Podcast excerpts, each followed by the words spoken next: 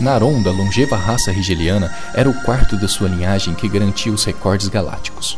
Segurava o grande livro que continha a lista das numerosas corridas através das galáxias, as quais haviam desenvolvido a inteligência. E um livro, muito menor, que arrolava as raças que haviam atingido a maturidade e se classificado para a Federação Galáctica.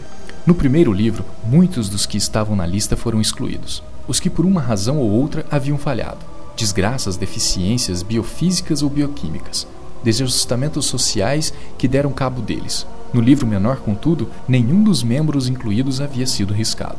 Então Naron, corpulento e incrivelmente velho, ergueu seus olhos quando um mensageiro se aproximou. Saudações, Naron, o Grande. Hum, bem, bem. Do que se trata? Menos cerimônias. Outro grande grupo de organismos chegou à maturidade. Hum, excelente, excelente. Agora estão aparecendo rapidamente. Mal passa um ano sem que apareça um. E quem são?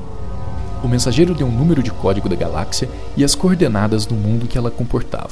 Ah, sim, sim. Eu conheço este mundo. E em escrita fluente, anotou-o no primeiro livro e transferiu seu nome para o segundo, usando como de hábito o nome pelo qual o planeta era conhecido pela maior parte da sua população. Escreveu: Terra. Hum, essas criaturas estabeleceram um recorde. Nenhum outro grupo tem passado da inteligência para a maturidade tão rapidamente. Espero que não haja erro. Não, senhor. Conseguiram a energia termonuclear, não é? Sim, senhor. Bem, este é o critério. Em breve, as espaçonaves deles sairão para sondagens e entrarão em contato com a Federação. Em verdade, grande, os observadores dizem-nos que ainda não penetraram no espaço. Hum, nada? Nem mesmo uma estação espacial? Ainda não, senhor. Narum ergueu-se em toda a sua estatura de 6 metros e 60 centímetros e trovejou. Mas se possuem energia termonuclear, onde realizaram seus testes de detonações? No próprio planeta deles, senhor. No seu próprio planeta? Exatamente, senhor. Narum puxou lentamente a pena e traçou uma linha sobre toda a extensão da mais recente edição inserida no livro menor.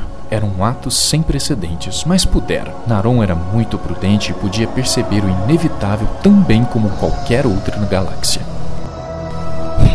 Pobres imbecis.